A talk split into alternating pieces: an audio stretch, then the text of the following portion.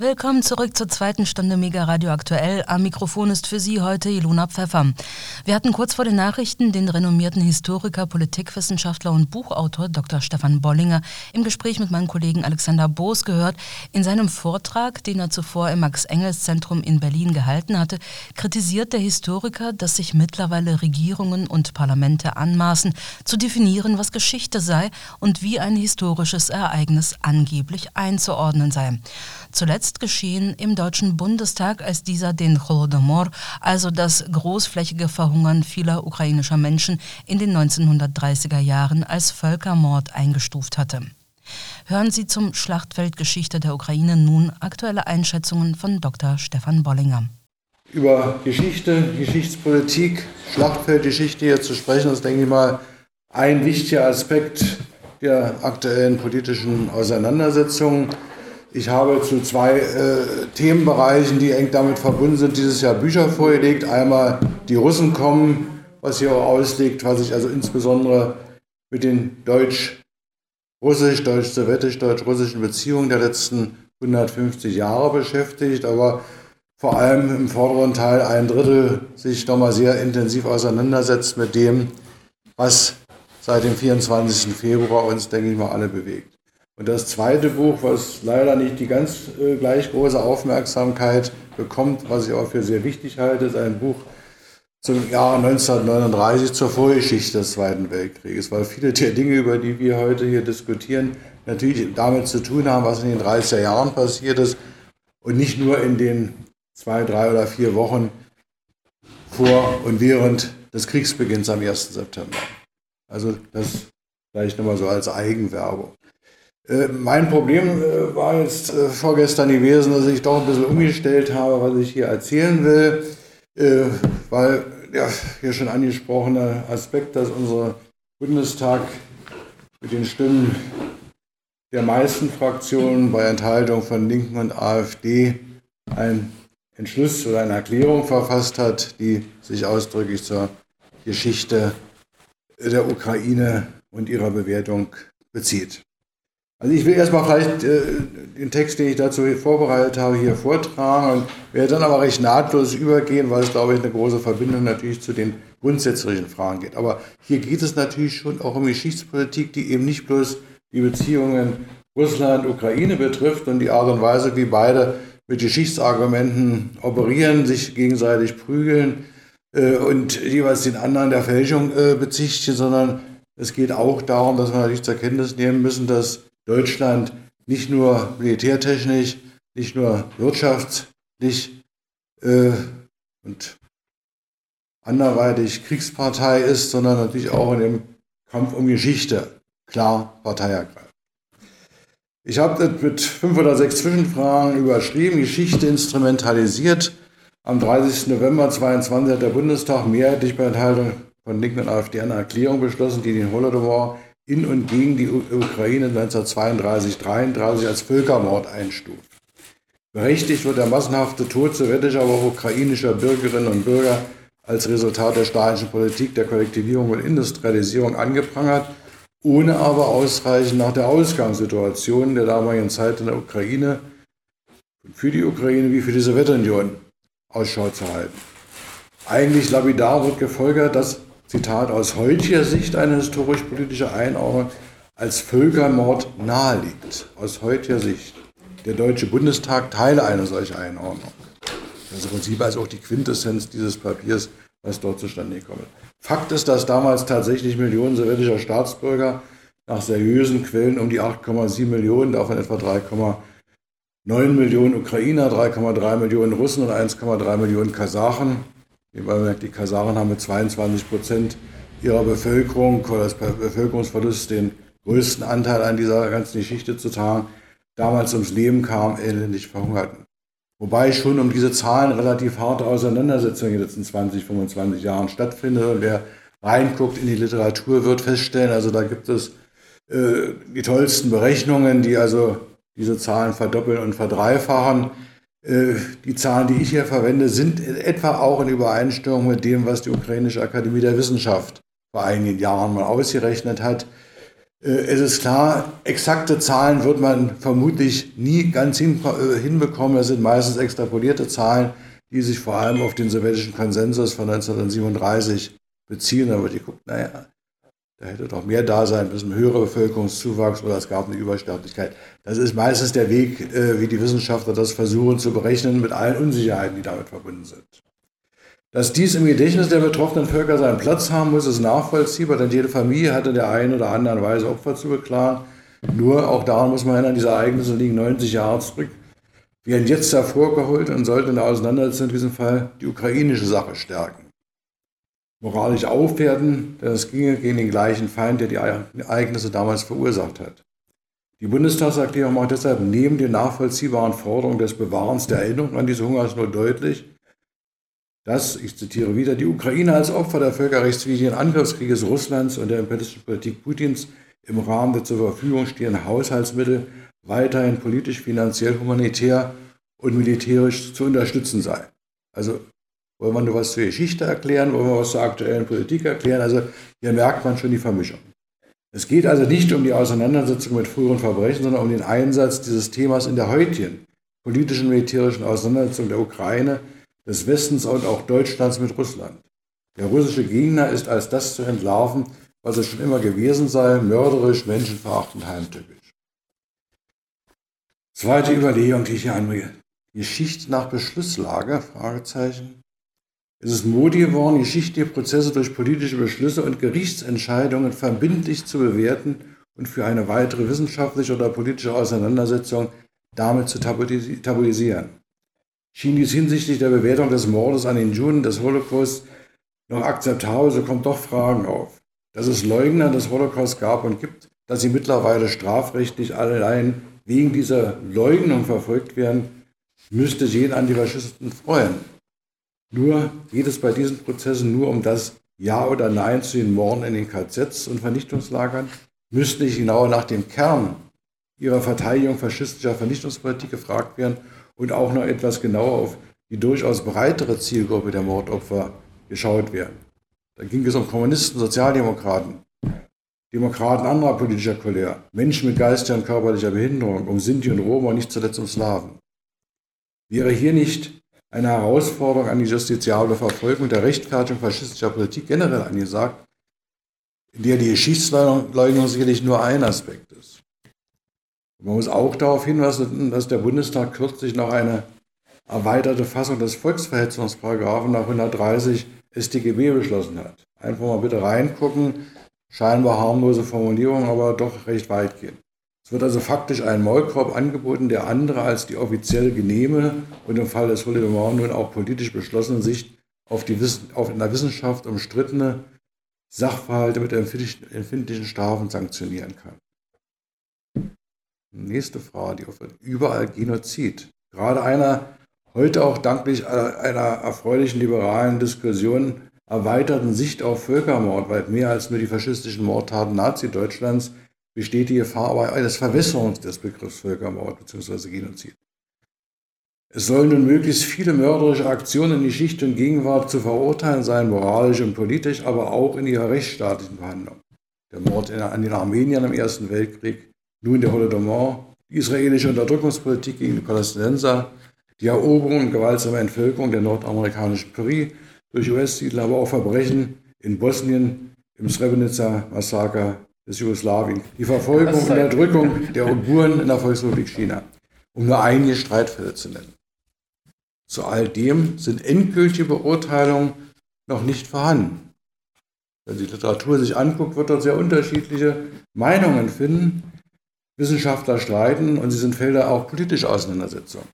Dass bei dieser inflationären Verwendung des Genozidbegriffs auch der singuläre Charakter der Fabrik, des fabrikmäßigen Mordens an den deutschen und europäischen Juden seinen besonderen Charakter verdient, ist natürlich eine Konsequenz dieser ganzen Geschichte.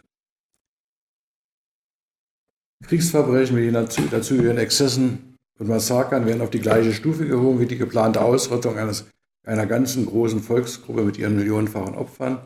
Über all dies lässt sich natürlich streiten, diskutieren, sicherlich auch einigen aber mit dem Damoklesschwert einer rechtsverbindlichen politischen und juristischen Entscheidung gibt es dafür eigentlich keinen Raum mehr. Also auch wenn ich hier ein wenig das mit dem Holodomor äh, relativiere, wäre die Frage, wenn ein Kollege vom Verfassungsschutz da ist, ob er mich darauf hinweist, dass ich dabei diesen 130 Absatz 5 äh, tangiere. In der Interpretation des Bundesjustizministeriums ist es etwas großzügiger formuliert, man kann natürlich darüber diskutieren, aber ich mache was aufmerksam, das macht die Sache nicht einfach. Trotzdem, es bleibt natürlich die Pflicht, der Opfer sich zu erinnern, der Täter habhaft zu werden und womöglich zu bestrafen, aber auch nach, eben nach den Rahmenbedingungen und konkreten Verläufen solcher Verbrechen zu fragen. Einfache Antworten sind natürlich wohlfeil, aber meist selten. Der Fleiß der deutschen Parlamentarier, die sich natürlich gerne auch auf die EU mit ihren Vorgaben berufen, ist bewunderungswürdig, wenn da nicht der zeitliche und auch bewusst inhaltlich hergestellte Zusammenhang zu den Kriegshandlungen der Ukraine wäre und die westliche Gemeinschaft an der Seite der Ukraine nur einen Schuldigen und Feind kennt, der diesen Krieg verlieren muss, Russland. Ihm auch die moralische, politische und juristische Glaubwürdigkeit zu nehmen, ist zentral in einer solchen Auseinandersetzung. Weitere Überlegung. Geschichte bleibt eigentlich immer konkret. Es ist sicherlich berechtigt und notwendig, die Dimension von Verbrechen aufzuzeigen, die Ziele der konkreten Politik zu benennen, die sie direkt oder indirekt, auch indirekt, bewirken und vor allem für die Nachgeborenen die Opfer im Vergessen zu entreißen. Wie so oft ist ein Blick in die wirkliche Geschichte aber hilfreich. Nur an Mordgelüsten oder die Fiesheit politischer Führer zu glauben, totalitäre Herrschaft eines Hitlers oder Stalins gleichzusetzen, wie es die Bundestagserklärung nahelegt, also da kann man gerne reingucken, wie das dort abformuliert ist, verdrängt nicht nur die historische Wahrheit. Sie lenkt das vermeintliche Verstehen von Geschichte auch in Richtungen, die nicht erwünscht sein sollten. Oder rechtfertigt die sowjetische Politik der 30er Jahre diese, die deutsch-faschistische Mordpolitik im Folgejahrzehnt? Ist das fatale Scheitern einer Politik zur Stärkung und Wehrhaftmachung der Sowjetunion unter Stalin gleichwertig mit den Kolonialisierungs- und Vernichtungspolitik des deutschen Faschismus? Seiner profitgierigen Kapitalisten und landhungrigen Großagrariern? Kann man die Todeszahlen gegeneinander aufrechnen? hier 3,9 Millionen, die ums Leben gekommen sind, vielleicht nochmal 300.000 bis 400.000, die anderen politischen Repressionen zum Opfer gefallen sind und dort 8 bis 9 Millionen, die der faschistischen Besatzungspolitik zum Opfer gefallen sind. Also ich glaube, das sind alles böse Rechnungen, die man machen kann. Ich glaube, jedes Opfer zählt in einer solchen Auseinandersetzung, muss gewürdigt werden. Man muss auch eben nach den Ursachen fragen, aber solche Versuche sind, glaube ich, fragwürdig. Es wäre genauer zu fragen, warum die sowjetische Politik damals so fatal gelaufen ist, warum Fehler, Vorurteile, Unbilden der Natur, Schlamperei und Planerfüllungswut in den massenhaften Tod von Menschen führten. Das sowjetische Phänomen, auch daran muss man erinnern, hat etwas, und damit sind wir eigentlich ja schon ein Stückchen weiter äh, in diese schwierige Beziehung äh, Russland zu den Nachfolgestaaten. Die sowjetische Phänomen hat etwas mit einem imperialistischen Krieg und seiner revolutionären Beendigung zu tun, also dem Ersten Weltkrieg, hat etwas mit dem Versagen der westeuropäischen Arbeiterbewegung zu tun, die im Zweifelsfall über die alte Ordnung stützte, als sie, äh, stützte, als sie zerstörte und die Russen und die anderen Völker der späteren Sowjetunion allein ließ. Also auch daran muss man einfach nochmal nachdenken. Es wäre auch die Rolle der Bauern, auf die Rolle der Bauernschaft in Russland zu blicken, die die Mehrheit der Bevölkerung darstellt. Sie waren für die Oktoberrevolution durch das Angebot, Land zu bekommen, gewonnen, aber sie waren zugleich natürlich Kleineigentümer, die Gewinne machen wollten und sie kamen in die Zwickmühle zwischen Roten und Weißen im Bürgerkrieg. Vor allem mussten sie den Preis für diesen Krieg zahlen, mit Pferden und anderem Vieh, mit Getreide. Niemand nahm auf sie Rücksicht und sie wehrten sich, machten Aufstände in der Ukraine, auch unter dem in bestimmten Kreisen heute immer noch sehr beliebten Ernest, äh, Nestor Machno und sie unterlagen. Mit der Kurskorrektur der neuen ökonomischen Politik eröffnen sich auch für die Bauern bei einer inneren Differenziertheit Chancen, die aber auf ihrer Form des gewinnorientierten Handelns beruhte.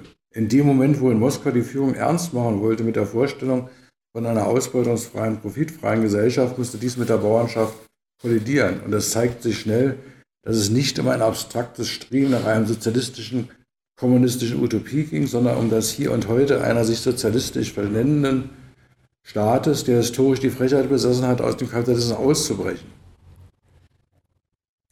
Hier ist auch der Knackpunkt, den manche nach 1989 geläuterte linke verzweifeln ist, die mit dem Stalinismus gebrochen haben, aber wenig verstanden, warum er funktionierte und über Jahre trotz aller Verbrechen und Fehler Erfolge haben konnte und in seiner Weise Sozialismus zu praktizieren vermochte zwischen Vladivostok und Ostberlin.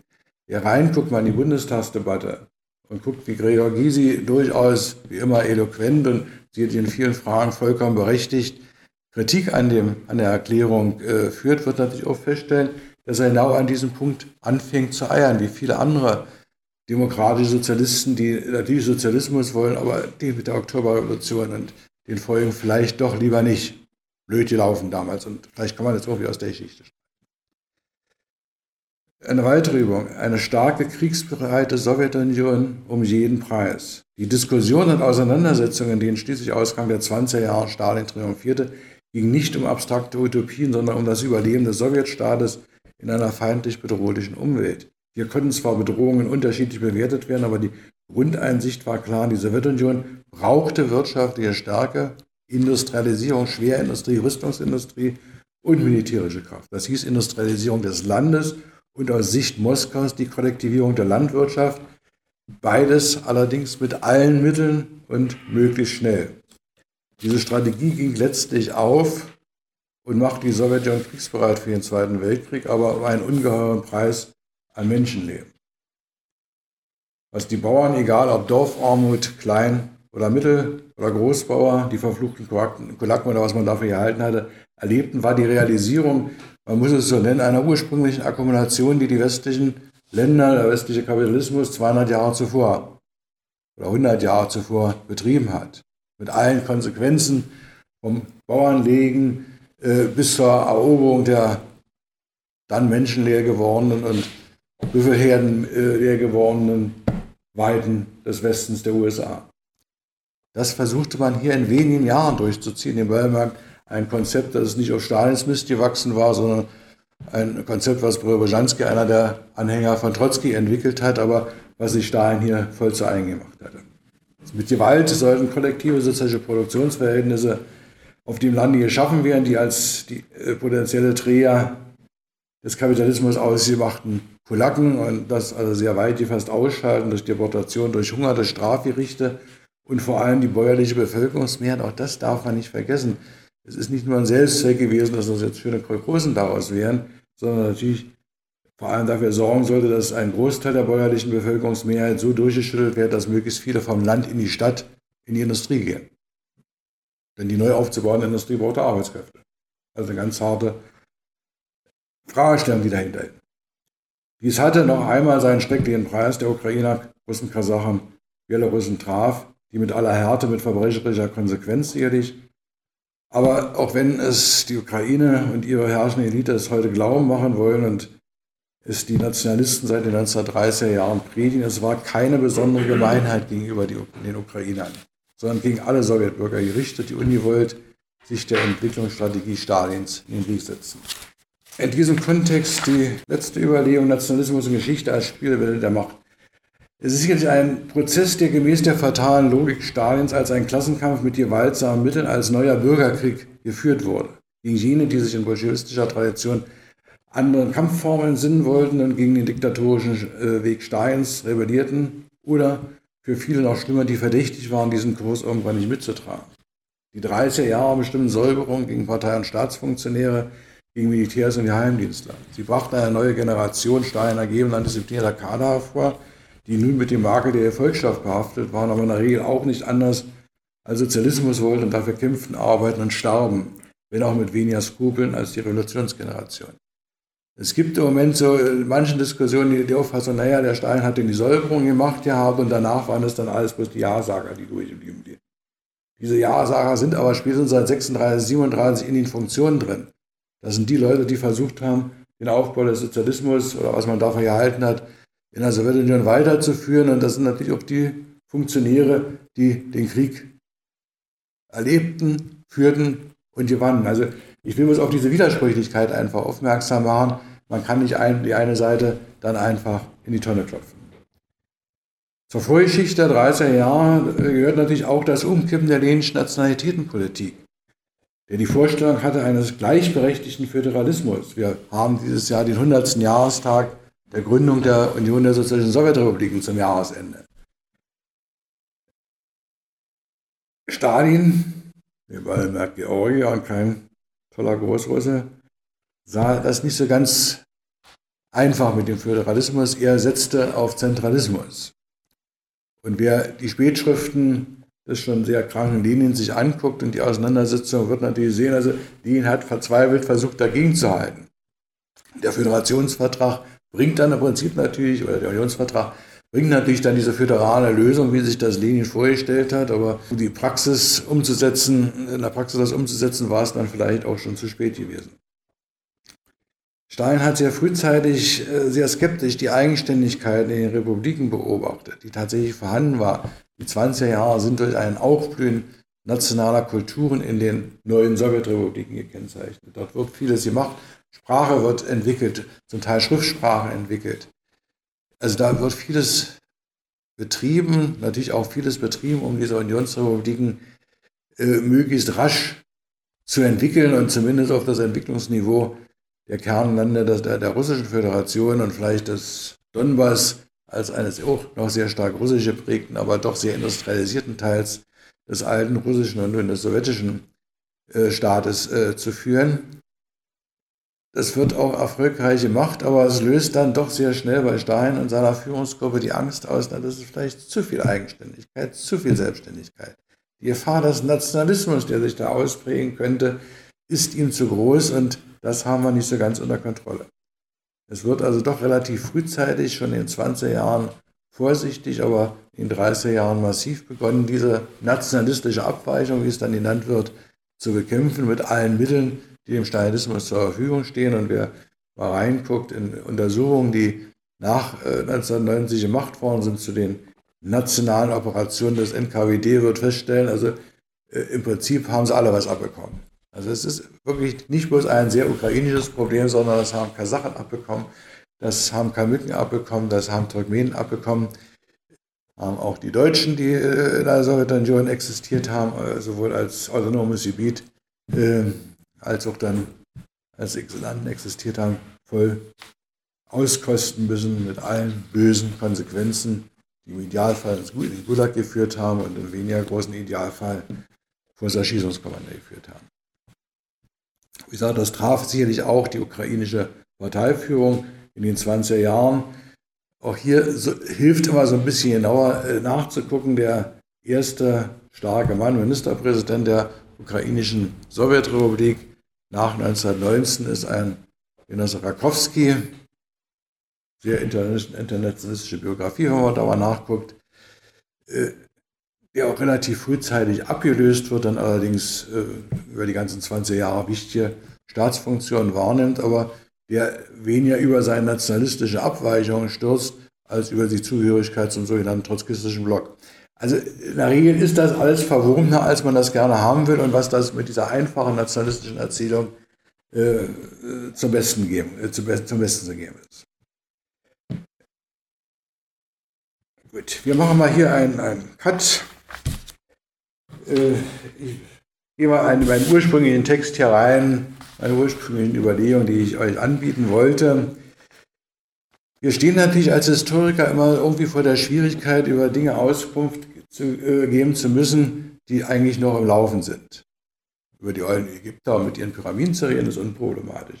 Aber wir sollen natürlich jetzt äh, quasi wieder Chemiker im Experiment, wie es einmal der, der Marc Bloch, ein französischer materialistischer Historiker, gesagt hat, Dinge analysieren, die eigentlich noch am Laufen sind. Möglichst ohne Prognosen abgeben.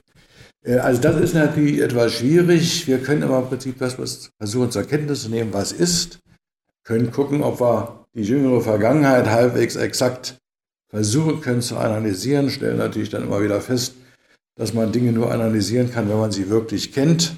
Man müsste also an Akten rankommen, man müsste äh, sich in diese Zeit hineinversetzen zu können und wird natürlich feststellen, bei vielen Sachen ist das schwierig.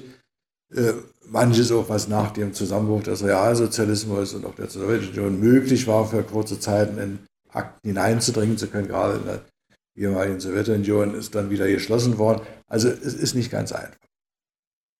Äh, man muss sich zum Zweiten sicherlich darüber im Klaren sein, wenn wir hier heute über dieses Thema diskutieren, machen wir das zu Zeiten eines Krieges in der Ukraine, eines Krieges der Ukraine gegen Russland oder Russland gegen die Ukraine, an deren Seite die ganze freie westliche Welt mit der USA an der Spitze steht. Also wir machen das zu Kriegszeiten.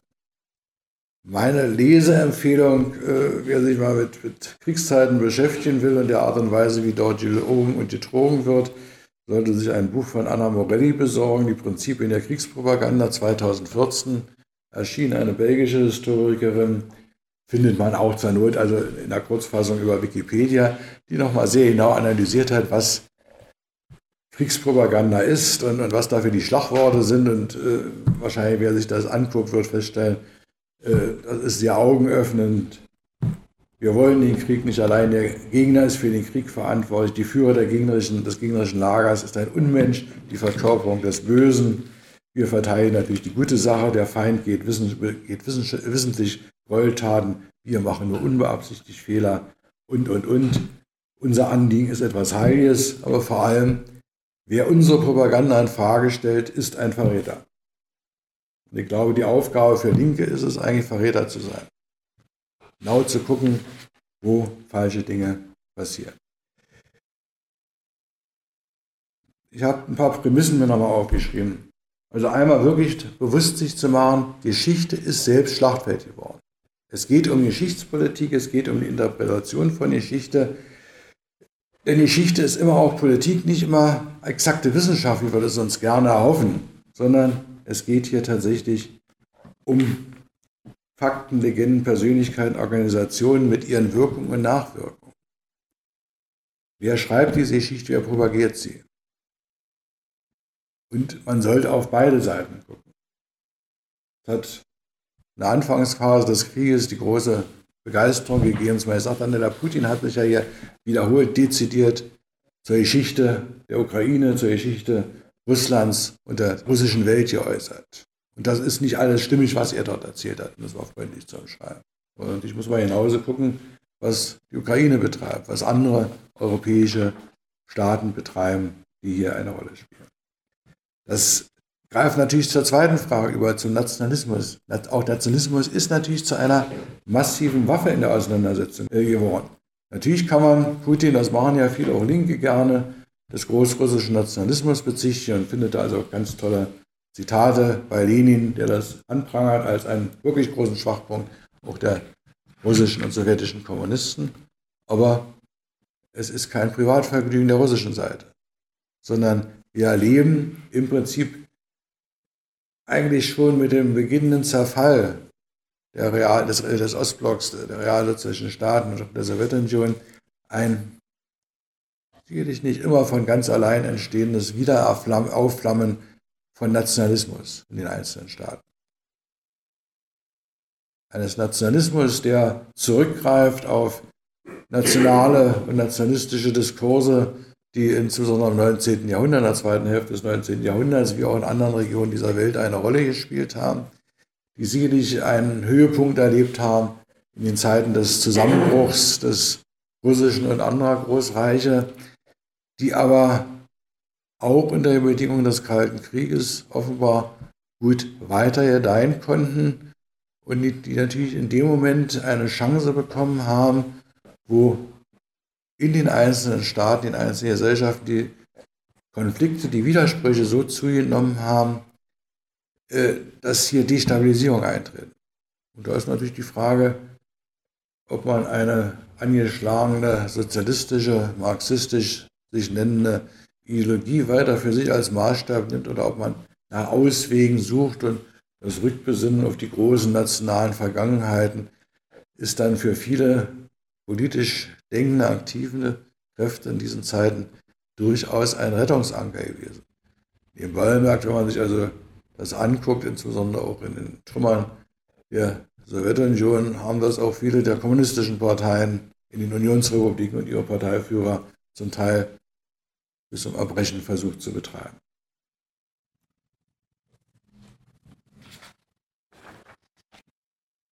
Dritte, über, dritte Prämisse, äh, ich glaube, wir sind schwach aufgestellt als Linke in allen Fragen von Militär und Krieg. war früher ein fester Bestandteil äh, des marxistischen Denkens gewesen, ob wir an den alten Engels, den General denken, ob wir an Lenin denken und die ganze Zeit des 20. Äh, Jahrhunderts. Wir haben uns offenbar etwas einlullen lassen und doch offenbar mehr als andere an die große Friedensdividende, an die Möglichkeit nach dem Ende des Kalten Krieges doch im Wesentlichen mit friedlichen Mitteln miteinander leben zu können, eingerichtet. Und äh, wir müssen zur Kenntnis nehmen, dass im Prinzip heutzutage unter Linken, welche mit verfügbaren, anwendbaren, kritischen Kenntnissen des Militärs doch die Minderheit sind. Die Generation, die noch militärisch Erfahrungen gesammelt hat aus der DDR, okay, ist also günstigsten Fall in meinem Alter, diejenigen, die in der alten Bundesrepublik Wehrdienst geleistet haben, ist eine große Minderheit, weil viele doch der Auffassung waren, dass die Kriegsdienstverweigerung für sie eigentlich die zentrale Fragestellung gewesen wäre. Aber es führt natürlich zur Unkenntnis, wie Militär funktioniert, wie Krieg funktioniert. Und vieles muss man dann ganz überrascht zur Kenntnis nehmen. Ich sage es bloß, also äh, kann man sich jetzt nochmal an der Stelle vertiefen. Und eine vierte Prämisse, wir müssen, glaube ich, nochmal genauer nachdenken, wie das mit dem blöden Imperialismus ist. Ist es tatsächlich so, wie unser Bundeskanzler sagt, dass erst am 24. Februar der Imperialismus wieder in voller Blüte als Gräuelgespenst auf die politische Bühne zurückgekehrt ist? Natürlich in Russland, also nicht woanders. Oder müssen wir nicht vielleicht doch darüber nachdenken, dass Imperialismus eine Konstante des Kapitalismus ist und dass wir in allen entwickelten kapitalistischen Staaten natürlich die Rolle der Monopole als der zentralen Kategorie finden dass Imperialismus offenbar nicht zu reduzieren ist auf eine aggressive, möglicherweise auch militärisch vorgetragene Expansionspolitik. Die gehört auch dazu natürlich. Aber wenn wir es darauf reduzieren, können wir im Prinzip anfangen mit dem alten Cäsar und sagen, naja, das ist der erste große Imperialist gewesen und dann auch erfolgreicher. Oder müssen wir nicht darüber nachdenken, dass Imperialismus eben Monopolkapitalismus ist, mit der zentralen Rolle der Monopole, die aufgrund ihrer Wirtschaftsstruktur aufgrund ihres Profitprinzips tatsächlich immer wieder um Profit kämpfen müssen und demzufolge expandieren müssen. Und dann kommen wir auf das nächste Phänomen. Das muss nicht zwangsläufig mit militärischen Mitteln erfolgen. Es gibt einen Stils Imperialism, einen verdeckten Imperialismus. Ein indirektes Wirken, wo auch immer, was greift. Also darüber müsste man nochmal neu nachdenken. Natürlich ist das Rollen von Panzern eine ganz tolle Sache und sieht gut aus. 1990 haben wir erlebt, dass Geldtransporter eine viel bessere Waffe sind. Dann hatten sie auch immer die DDR einkassieren können. Also über darüber sollte man also auch nochmal weiter nachdenken. Wir müssen uns im Klaren sein, dass Ukraine Russland, die anderen Nachfolgestaaten der Sowjetunion eine vertrackte Vorgeschichte haben. Man kann darüber nachdenken, ob es immer diese tolle slawische Gemeinschaft, die russische Welt gab, wie sie vor allem Putin immer wieder beschwört, die enge Verbindung von Russen, Bielorussen und Ukrainern als dem Kerngeschäft des Slawentums. Eine Interpretationsleistung, die sicherlich vor allem aufgrund der Entwicklungsgeschichte bis zum 20. Jahrhundert irgendwo nachvollziehbar ist. Oder ob man darüber nachdenken muss, welche Rolle Russland als besondere Kolonialmacht gespielt hat. Wir wissen von allen anderen, dass die mit Begeisterung fremde Territorien dieser Welt kassiert haben. In Afrika, in Asien, Lateinamerika, das hat Russland nicht gemacht. Aber Russland hat sich natürlich über die Jahrhunderte konsequent Richtung Osten und Süden ausgeweitet hat andere Völkerschaften, andere Völkerschaften in seinen Machtbereich hineingezogen. Hat sicherlich vielleicht etwas geschickter als das solche Länder wie Frankreich oder Großbritannien oder Belgien gemacht haben oder Deutschland gemacht haben, wie gefunden um die nationalen Eliten, also die Fürsten, die Großagrarier in diesen Ländern in den eigenen Machtbereich zu integrieren und ihnen auch einen gewissen Spielraum zu geben. Aber im Zweifelsfalle war natürlich auch das alte Russland, das russische Reich natürlich bereit, Widerstand mit Gewalt zu brechen. Wer irgendwo so düster die Erinnerung hat, was sich da im Kaukasus des 19. Jahrhunderts abgespielt hat, wo der alte Gogol rumgeritten ist und so, der wird natürlich weisen, es waren blutige Kriege, die da stattgefunden haben, um diese Aufstände, die dort immer wieder aufgeflammt sind, zu unterdrücken. Also auch das gehört sicherlich dazu. Man muss sich daran erinnern, das russische Reich entsteht im Konflikt mit äußeren Bedrohungen von Tataren bzw. Mongolen, von Deutschen, Litauern, Polen, aber auch Schweden und Türken. Das Fürstentum Moskau setzt sich durch. Ab ca. 1500 gibt es einen modernen russischen Staat und damals unter Ivan dem Großen.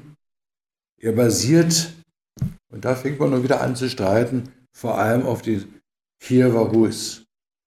Kiewer Rus ist also eine, nun ja, Gemeinschaft oder nicht Gemeinschaft, ein, ein, ein, ein Staatenverbindung, wir reden über Fürstentümer, äh, überschaubarer Größenordnung, die im 8. bis 13. Jahrhundert gewirkt haben, zusammengewirkt haben, die dann irgendwann aufgrund der doch fehlenden Einigkeit unter diesen Fürsten von den Mongolen überrannt worden ist.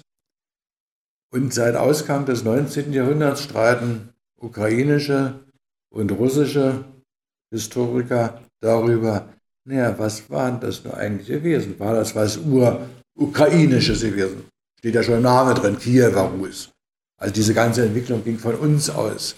War die Argumentation, die in der Ukraine in dieser Zeit vorherrschte. Oder was äh, die, die, russischen Historiker damals sagten und natürlich heute auch sagt, das mag ja alles sein, dass ihr eine wichtige Rolle gespielt hat, aber letztlich waren es die Moskauer Großfürsten, die die ganze Sache zusammengeführt haben. Also äh, ein, ein Streit, der hier vorhanden ist, der eigentlich bloß für Wissenschaftler interessant sein kann. Die gucken, was da für irgendwelche alten äh, Überlieferungen existieren, aber die auch einmal politisch werden. Man muss auch natürlich daran sich erinnern, dass Russland spätestens mit Peter I. und dann später Katharina I. die Öffnung nach Westeuropa vollzogen haben. Relativ spät, das im 18. Jahrhundert. Ja, also alles nicht ganz so einfach.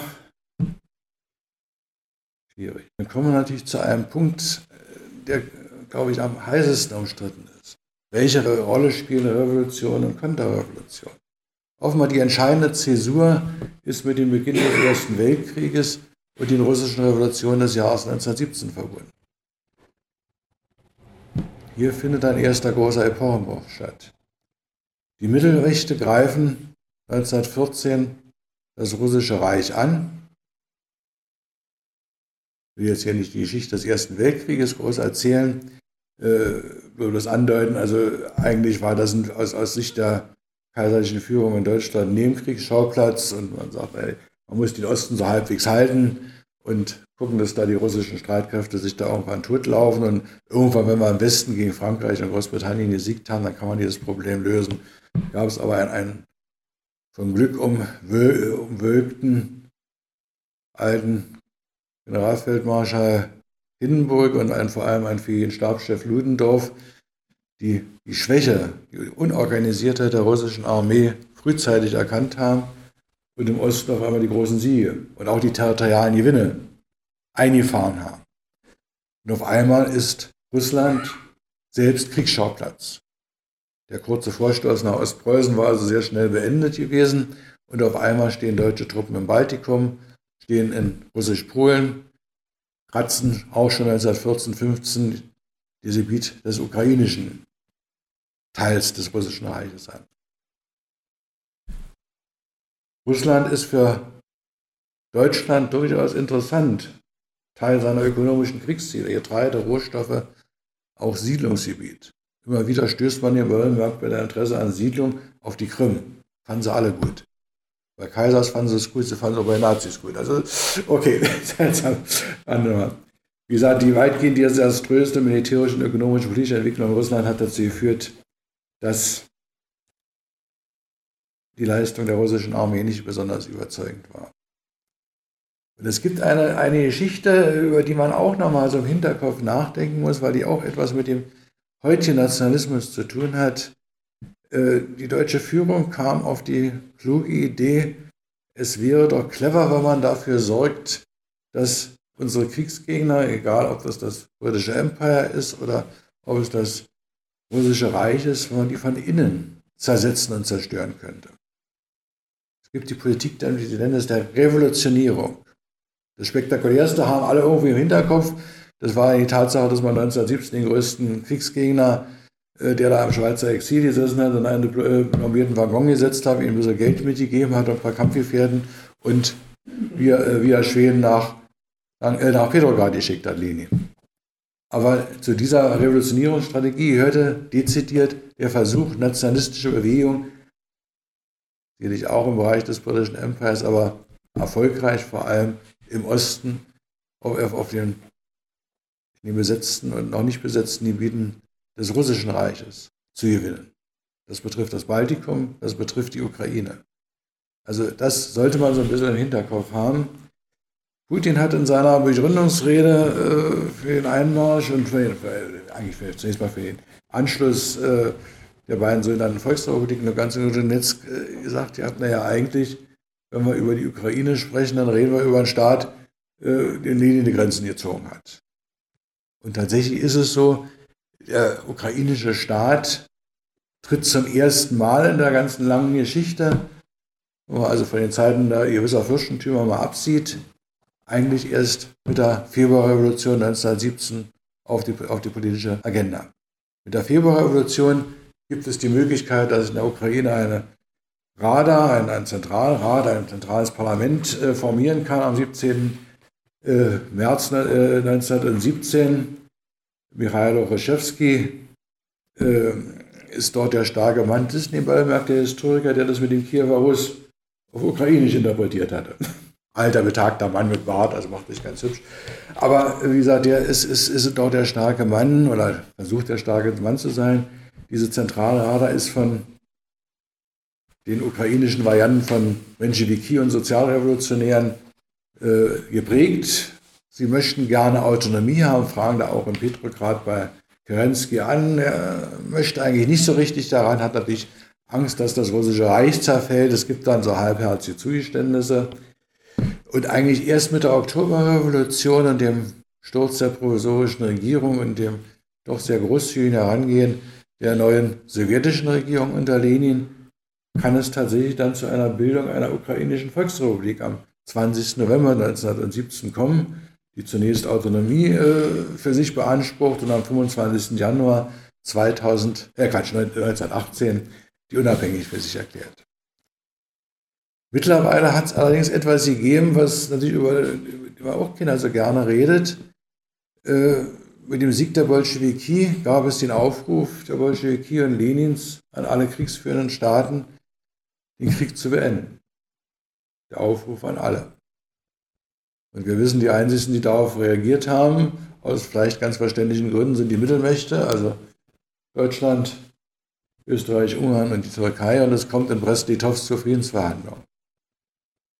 Und siehe da, auf einmal ist auch die Ukraine, diese, diese ukrainische Volksrepublik, dort am Verhandlungstisch.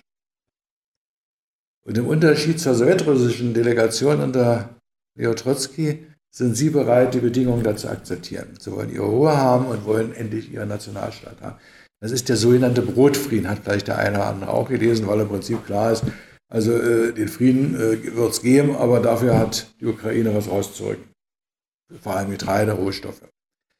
Äh, die, die sowjetrussische Seite, das haben die einige oder die meisten, die hier sitzen, haben das vielleicht auch noch in Erinnerung, äh, zögert, sie möchten sich eigentlich auf diesen Raubfrieden nicht einlassen. Man träumt da von irgendeiner Variante, nicht Krieg, nicht Frieden.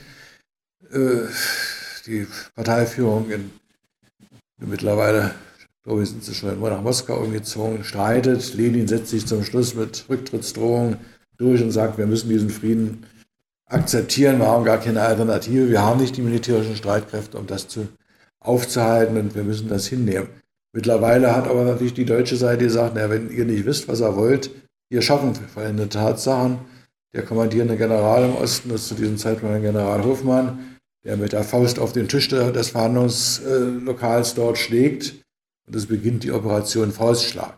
Das heißt, Truppen der Mittelmächte, also vor allem Deutschland, Österreich, ungarische Truppen, rücken tief nach Osten vor und zu diesem Zeitpunkt ist dann auf einmal die Ukraine fast komplett, wie auch die Reste des Baltikums, von deutschen und österreich-ungarischen Truppen besetzt. Das ist natürlich für den Status der ukrainischen Volksrepublik gar nicht so sind. Denn auf einmal sagen die Deutschen, naja, also so viel Selbstständigkeit wollen wir eigentlich nicht haben. Wir sind daran interessiert, dass wir das unter Kontrolle haben. Wir möchten einen uns vertrauten Menschen an der Spitze haben. Äh, das wird also ein russischer General sein, Pavel Skorowatsky, der dort quasi in dieser Zeit, wo die Deutschen bis zum Ende des Jahres 1918 dort im Lande sind, das Sagen hat, im Prinzip die andere Kräfte dort klein hält. Aber mittlerweile findet auch auf dem Territorium der Ukraine eine Auseinandersetzung über den weiteren Verlauf der Revolution statt. Ich hatte ja gesagt, er hat dominiert in, in dieser äh, Zentralrader, die da entstanden sind, Menschewiki und Sozialrevolutionäre. Und die Wahlen, die also zur, zur Konstituante in ganz Russland stattgefunden haben, die ja zu dem Zeitpunkt auch noch in, der, in den meisten Teilen der Ukraine stattfinden, führen zu einem ähnlichen Ergebnis wie äh, im gesamten Land. Also ein überschaubarer Anteil stimmt für die Bolschewiki und Sozialrevolutionäre und Menschewiki sind die stärksten dieser, dieser Wahlen. Was die Bolschewiki nicht auch in der Ukraine nicht daran hindert, trotzdem nach der Macht zu greifen. Und es beginnt im Prinzip schon im Januar 1918 die Auseinandersetzung, wer kann dort führen. Es kommt zu einem Aufstand in Kiew, äh, geführt von der, von äh, der Bolschewiki, der blutig niedergeschlagen wird. Und eigentlich seit diesem Zeitpunkt gibt es die Auseinandersetzung, wie es weitergehen soll. Und es beginnt nebenbei auch 1917 neben dieser ukrainischen Volksrepublik die Bildung einer sozialistischen ukrainischen Republik, die also im Prinzip der Vorläufer des, der späteren Sowjetrepublik sein wird, die dort existiert. Also ich will bloß sagen, also es ist eine bunte Geschichte und das tolle Beschwören der Eigenstaatlichkeit der Ukraine, wie das gerne heutzutage gemacht wird, sollte man sich immer etwas genauer angucken. Man sollte vor allem zur Kenntnis nehmen, dass zwischen 1918 und 1921 die Ukraine vor allem Schauplatz des Bürgerkriegs und der Interventionskriege gewesen ist. Und die gingen natürlich gegen Kommunisten, gegen Arbeiter, gegen Sympathisanten der Sowjetmacht, gegen Juden. Und da waren alle so schön aktiv gewesen, die hier kämpfen wollten. Deutsche, österreichische, polnische, griechische, französische, rumänische Truppen, die da zu unterschiedlichen Zeiten agieren. In der Schlussphase war es dann vor allem äh, Polen, das die Ukraine im sowjetisch-polnischen Krieg als Kriegsschauplatz genutzt hat. Letztendlich siegt Sowjetrussland in dieser Auseinandersetzung. Es kommt zum Frieden von Riga. Da allerdings der sowjetisch-polnische Krieg nicht ganz hundertprozentig erfolgreich für Sowjetrussland ausgegangen ist, Thema für sich bei dieser ganzen Geschichte, muss Sowjetrussland Zugeständnisse machen. Diese Zugeständnisse bestehen vor allem in diesem äh, Riga Frieden von 21 Jahren, dass akzeptiert wird, dass die Westukraine, die eigentlich erst 1917 wieder zu, zum anderen Teil der Ukraine dazugekommen ist, nun wieder an Polen fällt. Das sind die Gebiete, die vorher zu Österreich-Ungarn gehört haben. Also das, was wir heute unter Lemberg oder früher WOF äh, gefasst haben. Also Westukraine. Okay, da waren wir nicht so ganz glücklich drüber, aber es war so der Fall gewesen. Gut. Man muss daran erinnern, also trotzdem, also die Grenzen wären eigentlich erst mit dieser Revolution gezogen. Ein bisschen was zu den Fragen des Selbstbestimmungsrechts der Nationen und der Bedeutung für die Union, die Föderation der Sowjetrepubliken hatte ich ja vorhin schon gesagt, ja, will ich jetzt nicht nochmal vertiefen, können wir sicherlich nachher nochmal in der Diskussion vertiefen. Wobei natürlich hier auch eine Geschichtsliterei Putins anfängt. Wer sich das mal angeguckt hat, und das war, wie gesagt, also nicht erst in diesem Jahr, dann ist Putin doch der festen Überzeugung, dass dieser ganze Quatsch mit der Föderalisierung, mit dem Unionsvertrag und der großen Freizügigkeit für die Sowjetrepubliken bis hin zum Recht auf Austritt der größte Fehler Lenins war und Lenin eigentlich mit dieser Herangehensweise, mit dieser äh, zentralen Losung, die eigentlich natürlich den Sieg der Atomrevolution äh, mit zu verantworten hat, eine Atombombe an das Herz, an den Kern des russischen, der russischen Föderation gelegt habe. Und darum findet er natürlich, dass Stalin der größere Staatsmann gewesen ist. Natürlich findet er die Verbrechen Stalins nicht gut, also da wird man auch genug bei ihm finden und Aktivitäten finden, wo er damit sehr kritisch umgeht. Aber sagt, der Stalin hat natürlich das Wichtigste gemacht. Er hat diesen Staatsverband wiederhergestellt. Sicherlich mit allen Mitteln, aber er hat ihn wiederhergestellt. Darum ist Stalin also der größere dieser Staatsmänner, die hier zu sehen ist. Wie gesagt, äh, in der Zwischenkriegszeit durchaus eine erfolgreiche Entwicklung, die hier stattfindet, mit allen Problemen, auf die ich vorhin schon hingewiesen habe, äh, der Skepsis und vor allem natürlich auch der Bekämpfung dessen, was man als nationalistische Abweichung angesehen hat, aber eben auch mit der Tatsache, dass mit der, dem Übergang zur Sowjetunion sehr massiv wie in allen anderen Sowjetrepubliken versucht worden ist, auch die Ukraine zu einem modernen Teil des sowjetischen Staates zu machen es zu industrialisieren. Kollektivierung kann man schnell sehen, etwas problematisch. Äh, wenn man auf die Industrialisierung schaut, das trifft auf alle anderen Sowjetrepubliken in ähnlicher Art und Weise zu, wird man natürlich schnell feststellen, dass diese Industrialisierung nur möglich war, wenn irgendwoher die Facharbeiter, die Ingenieure, die Funktionäre kommen. Die waren natürlich naheliegend, dass die aus dem russischen Teil kommen. Sodass in all diesen Sowjetrepubliken, naja, das wird dann aber abfällig als Russifizierung äh, bezeichnet, natürlich ein mehr oder minder großer Anteil ethnischer Russen vorhanden sind, die in wichtigen Funktionen, aber eben auch in den normalen Arbeitsprozessen ihren Mann und ihre Frau zu stehen hatten. Also das sollte man auch so ein bisschen im Hinterkopf haben, wenn man diese Streitereien sich anguckt. Die sind im Prinzip natürlich nach der Herstellung nationaler Unabhängigkeiten durchaus nicht unnormal, dass geguckt wird, welche Nationalität oder welcher Völkerstamm äh, dort äh, zu Zeiten, wo da andere Machtverhältnisse existiert haben, von dieser Macht mehr oder minder privilegiert worden sind. Denkt da immer an Zypern, da waren es die Türken gewesen, die den Engländern zu Diensten gewesen sind. Also äh, das ist nicht neu, also das kannst du in Afrika genauso angucken. Aber das findet natürlich hier heute aktuell statt. Und natürlich unerfreulich, vor allem, weil eigentlich 70 Jahre mehr oder minder erfolgreich versucht worden ist, ja da tatsächlich eine neue Gemeinschaft der Sowjetvölker zu etablieren, was über weite Strecken auch so lange funktioniert hat, wie die Wirtschaft funktioniert hat. Was sicherlich durch den großen Vaterländischen Krieg, den Zweiten Weltkrieg, geschmiedet worden ist, aber solange es wirtschaftlich aufwärts ging, Soweit der Historiker und Buchautor Dr. Stefan Bollinger im Max-Engels-Zentrum Berlin. Der Ostberliner Autor hat mehrere Bücher zu diesem Thema verfasst, darunter solche Titel wie 1939, wie der Krieg gemacht wurde oder Lenin, Theoretiker, Stratege, marxistischer Realpolitiker, alle im Papyrossa Verlag erhältlich. Ja, und damit kommen wir auch schon zum Ende unserer Sendung. Ich hoffe, sie hat Ihnen gefallen und Sie schalten morgen wieder ein. Machen Sie es gut. Tschüss.